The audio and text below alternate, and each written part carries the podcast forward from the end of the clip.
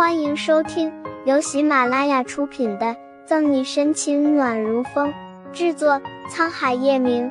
欢迎订阅收听。第两百一十八章，竟然在这种时刻分了神。怎么了，小溪？苏倩被沈西的样子吓到。沈西一边收拾东西，一边无奈的说：“黄哥又到我的地盘上去捣乱了。”怎么又是黄哥？他这两天怎么老喜欢到你的辖区捣乱啊？没事，我先过去看看。沈西飞快的收拾完自己，拎起包就走。等沈西走了，苏倩坐在沙发上，握紧手中的酒杯，不知道在想什么。顾青和小维已经过去了，跑到警局换上警服。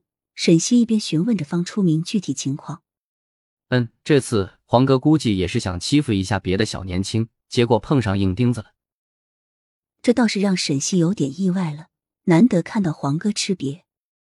这个黄哥可以说是沈西管辖区内的地头蛇，狡猾的像个泥鳅，每次都游走在法律的边缘，让沈西拿他没有办法。催促着方初明集合特警，沈西就赶向黄哥闹事的地方。一到地方，就见谭维捂着胳膊。顾青则扶着他，脖子上也有划痕。什么情况？沈西看着满地狼藉，询问道：“黄哥先带人来挑事，但是没想到那几个年轻人也是脾气冲的，拎着桌子凳子就跟黄哥他们打起来了。”顾青先把出事的原因跟沈西讲了一下。那你们怎么会受伤？谭维就算了，顾青竟然也会受伤。这应该用误伤解释不通吧？呃，说起这个，两人都有点不好意思。还是谭维先向他解释：“我们听见打架的声音，又离这里最近，给出明哥打电话后就先过来了。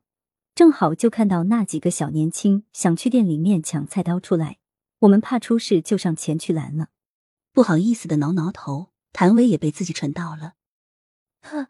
不是说了出警的时候，先要保护好自己的安全吗？谁让你们私自上去劝架的？想想着赤手空拳的两人，万一真让年轻人拿到了菜刀，他们还怎么躲？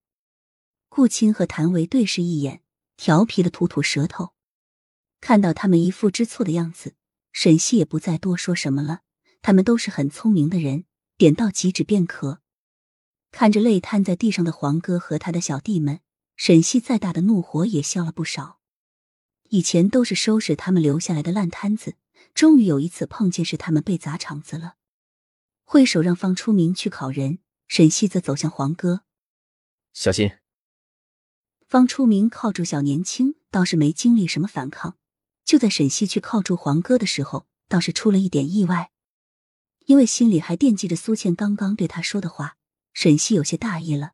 根本没注意到黄哥看他靠近，逐渐上扬的嘴角，甚至被突然出现的宋义贴近，沈西的惊呼还没有出口，自己就被宋义以这种极亲密的方式移到了另一侧。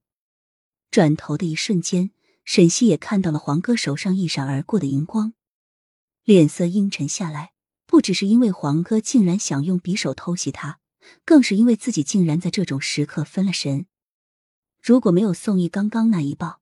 他还真的会仲裁。黄哥本以为万无一失的一击未中，反应也快，一个人转身就跑，愣是在刑警们的注视下跑了出去。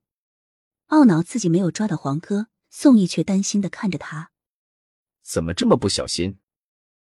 不算是责备的话，却让沈西想起他隐瞒自己的事，不着痕迹的从宋义怀里退出来。沈西神色复杂的看了眼他，疑惑在心里百转千回。到底还是没有问出口，只是又没有休息好，为借口搪塞了过去，就去处理剩下来的人了。宋野闻到了沈西身上淡淡的酒味儿，温润的脸上有丝奇怪闪过。因为都是老熟人了，沈西也没有多废话，大手一挥，黄哥的小弟们和那些小年轻就被邀请到了警局，喜提警局七日游。按照规矩。做完笔录送到沈西这里过目之后，果然又是其中一个小弟怂恿黄哥来自己地盘上闹事的。至于用匕首偷袭他，主要是想逃跑罢了。本集结束了，不要走开，精彩马上回来。